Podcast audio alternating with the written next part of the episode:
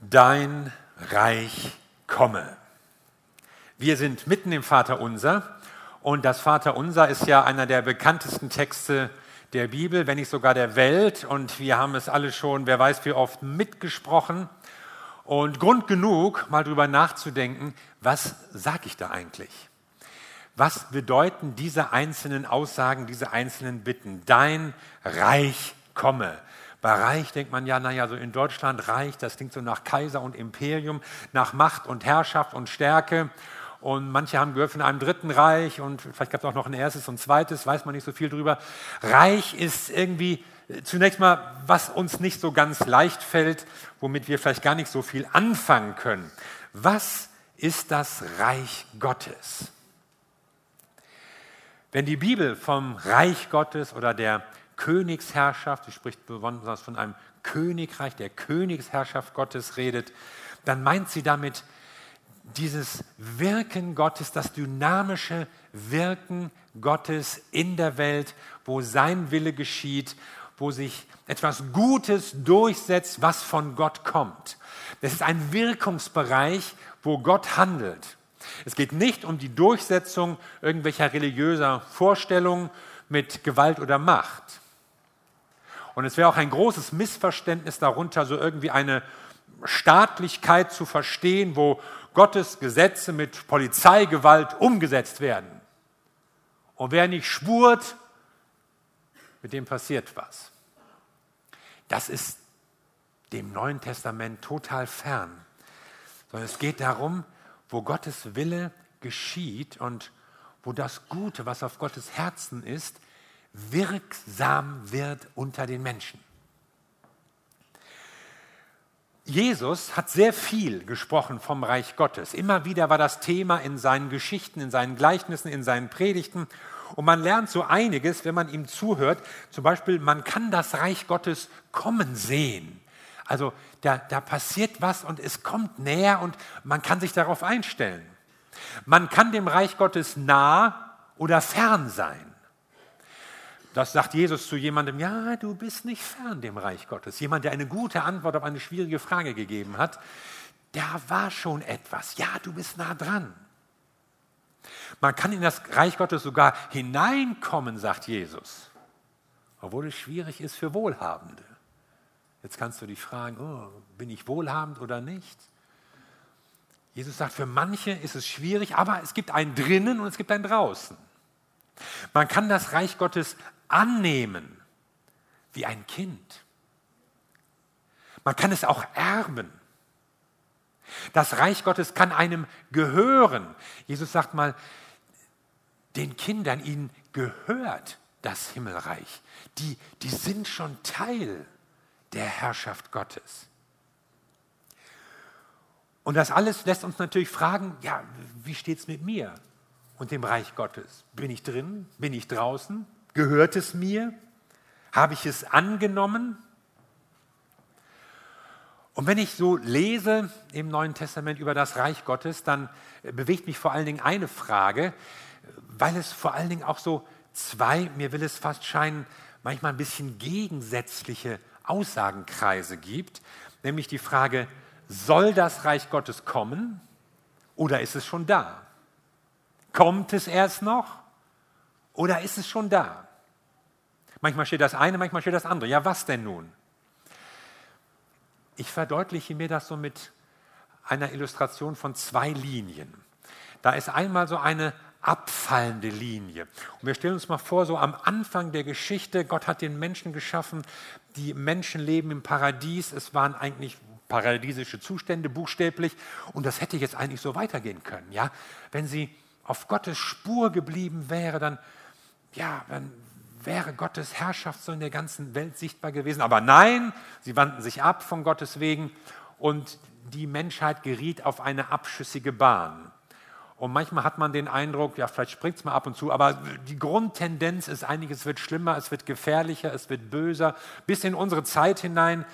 Es gibt immer noch schlimme Sachen, die passieren. Und man hat den Eindruck, die Welt entfernt sich immer mehr von Gott. Es gab ja zu früheren Zeiten durchaus so einen, ein Fortschrittsoptimismus, ja, so den Glauben, das wird alles besser und die Wissenschaft und irgendwie bringt uns das nach vorne, die Verhältnisse werden sich bessern. Und das Ganze fand so ein jähes Ende mit dem Ersten Weltkrieg. Wenn ihr euch so erinnert, die, die ganz Alten unter euch, dann war das 19. Jahrhundert von einer großen Zuversicht, was die Zukunft betrifft, geprägt. Davon ist nicht mehr so viel geblieben. Viele Leute fürchten sich Angst, man weiß dies nicht, man weiß jenes nicht. Wir wollen, dass ihr Angst habt, sagt Greta. Also es gibt eine Befürchtung, die viele Menschen bewegt.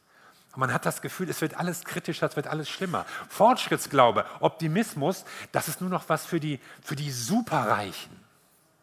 Für die Leute, für die Geld keine Rolex spielt, ja, die sich, die sich ihren Garten unter einem Sauerstoffzelt bauen können, die vielleicht davon träumen, dass sie ihr Lebensende irgendwo auf anderen Planeten, auf dem Mars beispielsweise, beschließen können. Ja, Elon Musk ist so ein Typ, ja, auf den Mars und so.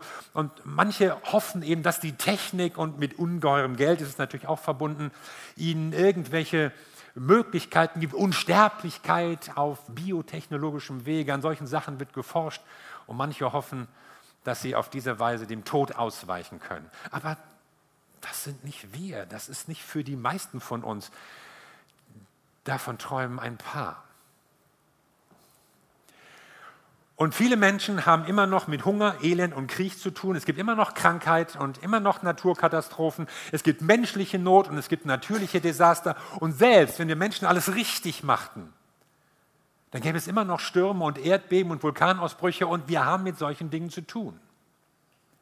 Man kann also bestenfalls hoffen, dass das Reich Gottes kommt. Die Juden damals zur Zeit von Jesus, sie hofften, dass etwas kam und auf diese Hoffnung konnte Jesus natürlich aufsatteln.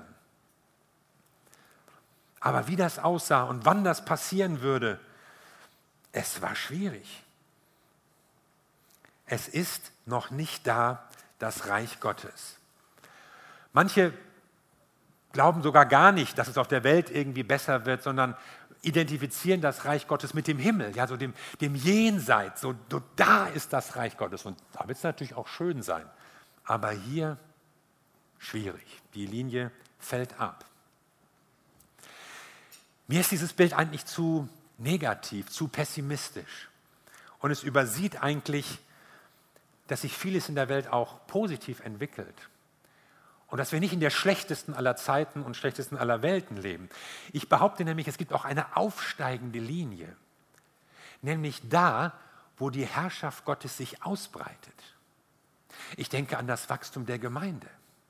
Ich denke an Gemeindegründungen, die überall auf der Welt passieren. Ich denke an das, was Missionare über Jahrhunderte angestoßen haben dass Menschen zu Jesus Christus finden, aber auch dass praktische Lebensverhältnisse in so vielen Situationen verbessert worden sind. Ich denke auch an sowas wie Demokratie, Menschenrechte, Gesundheitswesen. So vielen Menschen wie nie geht es so gut wie noch nie zuvor. In Deutschland, in Europa, in Nordamerika, aber auch in vielen anderen Ländern der Welt. Und das hat auch alles mit dem Evangelium zu tun. Denn das Evangelium lehrt uns, dass der Mensch eine einzigartige Würde hat als Ebenbild Gottes. Und wenn man das erstmal kapiert, dann geht man mit Menschen anders um. Die ganze Idee der Menschenrechte ist eigentlich in einem, und zwar auch nur und ausschließlich in einem christlichen Kulturkreis entstanden. Und man könnte andere Dinge anschließen, wenn man über Krankenpflege spricht, wenn man über den Wert von Barmherzigkeit spricht, wenn man über Meinungsfreiheit und solche Dinge spricht. Und ja, es gibt natürlich auch in sogenannten christlichen Ländern Unterdrückung und Ausbeutung. Und klar, die Kreuzzüge gab es. Und es hat natürlich entsetzlich lange gedauert, das muss man ja auch zugeben, entsetzlich lange, bis sich so die absolute Gottlosigkeit von Sklavenhandel oder Hexenverfolgung dem christlichen Bewusstsein mitgeteilt hat und die Leute mal merken, dass das nicht im Sinne des Evangeliums ist. Aber es waren überall Christen, die entdeckt haben, so können wir nicht weitermachen. Die mit der aufgeschlagenen Bibel gemerkt haben, das muss anders werden. Das ist nicht Jesus, wie das hier läuft und wie wir hier handeln. Und so kam es zu Veränderungen in der Welt durch das Evangelium. Und in vieler Hinsicht laufen die Dinge besser als in früheren Jahrhunderten oder Jahrtausenden in unserer Zeit durch den Einfluss, den die Bibel auf unsere Kultur und auf die Welt entfaltet hat. Um euch da mal so einen Lesetipp auch zu geben, ja, das Buch der Mitte von einem Inder geschrieben, Vishal Mangalwadi, und er hat so die europäische Kultur untersucht und gemerkt, ja, was macht die aus? Warum, warum laufen da viele Dinge anders? Warum laufen viele Dinge besser? Was steckt dahinter? Und seine Beobachtung war, es ist die Bibel. Die Bibel ist das Buch, die die europäische Kultur geformt hat und vieles Positive angestoßen hat. Das muss man mal lösen. Ein paar Seiten, aber es ist auf jeden Fall lohnenswert, sich damit mal ein bisschen zu befassen. Winfried Kretschmann, der Ministerpräsident von Baden-Württemberg, hat mal in einem Interview gesagt, so christlich wie heute waren wir noch nie in unserer Gesellschaft. Wie bitte? fuhr der Interviewer dann dazwischen. Und Kretschmann sagte dann, das Evangelium wird doch in unserer Zeit mehr denn je gelebt. Bloß, dass es nicht immer draufsteht. Nehmen Sie die Ideale des Sozialstaates oder der Bewahrung der Schöpfung oder der Würde des Menschen. Das sind doch durchgreifende Erfolge der Evangelien in der heutigen Welt. Ja, wir sehen schon etwas vom Reich Gottes. Und das ist eigentlich auch die Argumentationslinie, die Jesus verfolgt. Denn er sah es so, da, wo das Evangelium verkündigt wird, wo er heilt, wo er Menschen befreit, da zeigt sich etwas vom Reich Gottes. Da bricht es an, da passiert es. Diese Welt ist nicht abgeschrieben für Jesus, sie ist nicht hoffnungslos, sondern Jesus verkündigt die angebrochene Herrschaft Gottes. Für Jesus geht es nicht nur um eine Jenseitshoffnung für unsere Seele, es geht ihm um eine veränderte Welt. Es geht ihm darum, dass die Dinge in seiner Schöpfung anders laufen. Wenn ich aber durch den Finger Gottes, so sagt er in Lukas 11, die Dämonen austreibe, so ist also das Reich Gottes zu euch gekommen. Das ist schon da, weil Gottes Kraft sich gegen das Böse in der Welt durchzusetzen beginnt. Schon immer hatten die Menschen andere Vorstellungen vom Reich Gottes. Ja, so als vielleicht ein Machtgebilde und man muss das doch durchsetzen, was richtig ist und man muss den Leuten sagen, so müsst ihr nach den Geboten Gottes leben.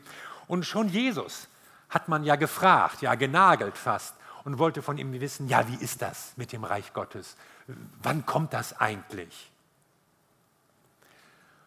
Und Jesus hat gesagt, das Reich Gottes kommt nicht so, dass man es beobachten könnte. Auch wird man nicht sagen, siehe hier oder siehe dort. Denn siehe, das Reich Gottes ist mitten unter euch. Es ist da, wo Jesus ist und wo Jesus handelt. Und Jesus war immer da, wo die Not am größten ist. Er war bei den Elenden, er war bei den Verlorenen, er war bei den Ungebildeten, er war bei den Kranken, er war bei den Ausgestoßenen. Und damit breitete sich das Reich Gottes aus. Manche hatten pompöse Vorstellungen, wie das sein könnte.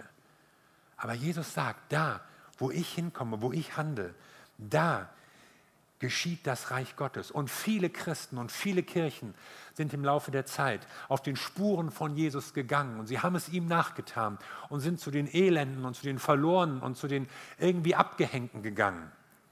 Und sie haben das Reich Gottes dorthin gebracht.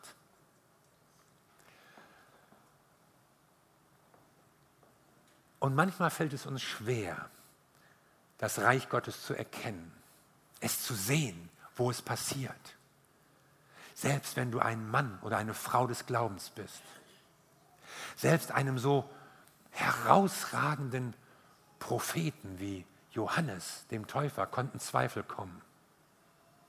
Ja, wir sehen ihn dann noch am Jordan stehen, wie er das verkündigt hat. Ja, nach mir wird einer kommen und Leute und der Geist und überhaupt. Und es bricht eine neue Zeit an und es wurde getauft den ganzen Tag. Stark.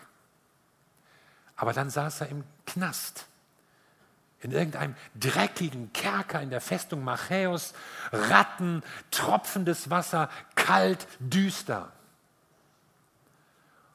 Und da kamen ihm die Zweifel. Ja, wie war das? Was, was ist mit diesem Jesus? Man hört gar nichts. Der, der kümmert sich gar nicht um mich. Ich meine, jemand sein Cousin. Ich kann mich doch mal hier rausholen. Aber nein, er sitzt da. Und daraus erwächst die Frage, bist du der, der kommen soll? Bist du der, mit dem das Reich Gottes anbricht? Oder sollen wir auf einen anderen warten? Wieder mal Fehlanzeige, wieder mal gehofft, wieder mal enttäuscht. Und was sagt Jesus? Geht hin und verkündigt Johannes, was ihr hört und seht. Blinde werden sehend und Lahme gehen. Aussätzige werden gereinigt und Taube hören. Und Tote werden auferweckt und Armen wird die gute Botschaft verkündigt. Das passiert. Das Reich Gottes ist nicht nur da, wo es gut läuft, wo es schon immer was zum Feiern gibt, wo der Fortschritt uns das Leben angenehmer macht. Jesus ist bei den Schwachen und bei den Verlorenen er verkündigt ihnen etwas. Er ist auch bei Johannes im Kerker und sieht, was mit ihm da los ist. Und er ist auch bei dir, egal wie es dir geht und in deinem Geschäft und in deiner Familie, wo es irgendwo dreckig läuft. Gott ist da und hat begonnen zu handeln.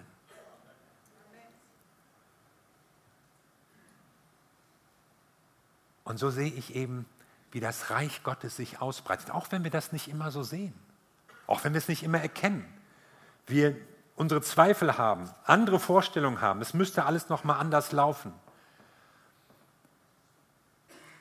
Aber Gott hat begonnen zu handeln in unserer Welt. Und so haben das auch die ersten Christen gesehen. Für sie war das Handeln Jesu, sein Sterben und Auferstehen auch, das war so das, der Einbruch des Lichts in die Finsternis. Das war so der Durchbruch der Wahrheit gegenüber der Lüge. Das war, wo sich der Gotteswille gegen das Böse durchsetzte in der Welt. Und klar, es ist noch nicht vollendet. Aber wo der Wille Gottes schon geschieht, da zeigt sich seine Herrschaft. Und wo es noch nicht passiert, da warten wir. Und wir hoffen, dass sich Gottes Wille, Gottes Reich vollenden wird. Wir warten dass darauf, dass Jesus kommt und er sein Reich aufrichtet und zum Abschluss bringt. Und wie können wir das fördern? Das ist so eine dritte Frage, die mir kommt, wenn ich so das Vaterunser spreche, wo wir ja beten sollen, dein Reich komme und wo man ja förmlich dann zu der Frage gedrängt wird, ja, können wir das fördern? Können wir das irgendwie tun? Wieso sollen wir überhaupt dafür beten? Ich meine, wenn, wenn Gott das doch möchte und, und will, dass sein Reich kommt, wieso muss ich erst beten, dass er das macht? Ist er unmotiviert? Braucht er meinen Betteln oder meinen Zuspruch? Gott hat angefangen, aber jetzt nimmt er uns hinein in seine Pläne. Er will sein Reich mit uns bauen. Wir kommen vor in seinen Plänen. Dieses Gebet, dein Reich komme, ist eine Herausforderung für uns. Genauso wie die Bitte, geheiligt werde dein Name, ja nicht ein Appell an Gott ist, irgendwie heiliger zu werden, sondern es fordert ja uns heraus, und stellt uns vor die Frage, ja, lebe ich zur Ehre Gottes? Lebe ich so, dass Gottes Name geheiligt, geehrt wird? Und indem ich das bete, denke ich darüber nach. Und indem ich darüber nachdenke, beginnt Veränderung in meinem Leben. Und ich sage, ja, ich will zur Ehre deines Namens leben. Ja, ich will mich dafür einsetzen, dass dein Reich kommt und sich ausbreitet. Denn wenn das Reich Gottes nicht nur so eine abstrakte Zukunftshoffnung ist, wenn das nicht nur irgend so ein Gebilde ist, das vielleicht mal kommt, dann fordert es mich und dich persönlich heraus. Wenn das Reich Gottes da ist, wo der Wille Gottes geschieht, dann muss ich mir die Frage stellen, geschieht der Wille Gottes in meinem Leben? Und geschieht er durch mich? Und so wird dieses Gebet zu einer persönlichen Herausforderung. Manche mögen spotten und sagen, naja, die Christen beten seit 2000 Jahren, dein Reich komme und Schaut euch mal um, wie das aussieht. Ja, bringt das was? Oh ja, es hat sehr viel gebracht. Es hat sich sehr viel verändert. In unserem Leben, im Leben von Christen und auch in der ganzen Welt, in der ganzen Gesellschaft, weil Menschen sich an Jesus Christus orientieren, weil sie seine Werte ernst nehmen. Was Jesus gelebt und gepredigt hat, das finden Leute heute selbst wichtig, die überhaupt keine Ahnung von Kirche und Jesus haben, die das auch nicht wollen. Aber Liebe und Barmherzigkeit und Güte und Mitleid und solche Sachen, das, das findet eigentlich jeder gut.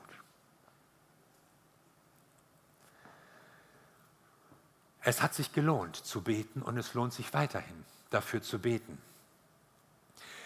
Mir steht so als Illustration das Bild eines, einer Baustelle vor Augen, wenn ihr da mal kurz raufschaut. Man sieht vor lauter Stangen und Planen äh, gar nicht so richtig, was es werden soll. Ja, eine Brücke anscheinend, aber die ganze Schönheit und Ästhetik dieser Brücke erschließt sich natürlich nicht. Man kann natürlich auch beeindruckt sein von diesem ganzen Gestänge da, aber das ist jetzt nicht unser Thema. Es geht um die Brücke. Und erst wenn das ganze Gerüst und die Planen weg sind, dann sieht man die Brücke in ihrer Eleganz, in ihrer Schönheit, in ihrer nächtlichen Romantik. Ja, wenn ihr mal ein romantisches Wochenende machen wollt, dann fahrt nach Luxemburg und schaut euch diese Brücke an. Es ist wirklich sehr schön. Und manchmal will es mir so vorkommen mit dem Reich Gottes. So die Geschichte Gottes, das Reich Gottes kann man eigentlich erst so von seinem Ende her verstehen. Wenn es fertig ist, dann, dann sieht man es richtig. Aber jetzt ist unsere Welt noch eine Baustelle. Dreck, Staub und Abfall. Viel Provisorisches und Unvollendetes. Es muss noch viel getan werden. Ja, und es wird auch noch viel getan und gearbeitet. Es gibt manches Gute, aber auch manches Schlechte. Es gibt Fusch am Bau und Fusch in der Kirche. Es gibt Fortschritte und Rückschläge bei all dem Gewusel und Gerüsten und Stangen. Da weiß man gar nicht, wie weit sind wir eigentlich, wie lange dauert es noch, wird das je fertig. Aber am Ende geht es plötzlich ganz schnell, wenn man das Gerüst abbaut und man sieht diese Brücke schön, selbsttragend, ihren Zweck erfüllend. Und so geht es uns doch manchmal auch mit dem Reich Gottes. Wir sehen noch so wenig.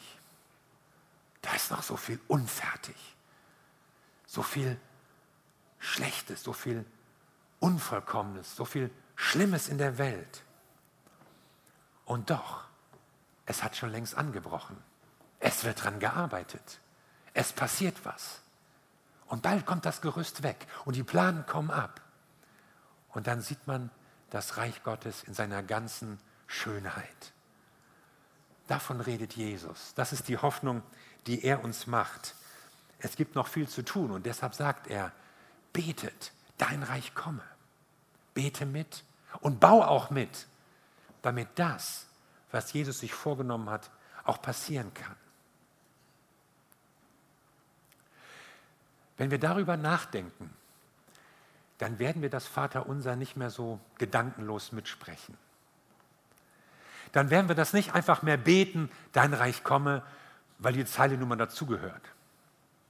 Wir werden das nicht einfach nur sagen, weil alle das sagen und weil Jesus es nun mal vorgesprochen hat und kann ja nicht falsch sein und so, sondern wir werden es bewusst sagen. Und wir werden uns fragen, kommt das Reich Gottes durch mich? Geschieht Gottes Wille durch mein Leben, in meinem Leben? Wo trage ich dazu bei und wie, dass Gottes Reich kommt?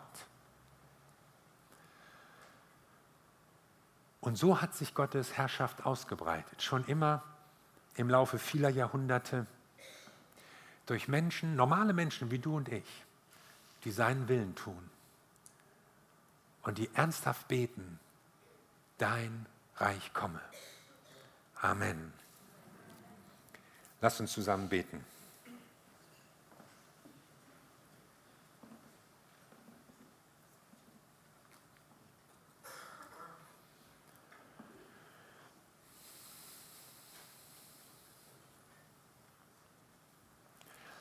Wir danken dir, Vater im Himmel, dass du dich auf den Weg zu uns gemacht hast in Jesus Christus. Wir danken dir für dein Reich, das schon begonnen hat. Wenn wir an dich glauben, dürfen wir Teil deines Reiches sein. Und wir wollen beten, bewusst beten, vielleicht entschiedener beten als je zuvor. Dein Reich komme, Herr. Und wir wollen uns hineinrufen lassen in diesen Auftrag, dein Reich auszubreiten, deinen Willen geschehen zu lassen, dafür zu sorgen, dass das Gute, was auf Gottes Herzen ist, diese Welt, unsere Gesellschaft, unsere Stadt, unsere Familie, unsere Arbeitsplätze, unsere Nachbarschaften prägt. Dein Reich komme, Herr. Und es wird durch uns kommen. Und ich bete darum, dass Menschen heute Morgen so diese Entscheidung treffen und sagen, dein Reich komme durch mich. Durch mich. Zwei kleine Worte, die den Unterschied machen.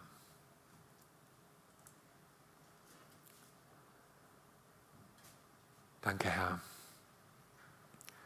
Und ich möchte jeden, der diese Botschaft gehört hat, so ermutigen, dieses Gebet, diesen Satz so für sich zu sprechen, ganz leise, aber in tiefer Überzeugung, dein Reich komme durch mich.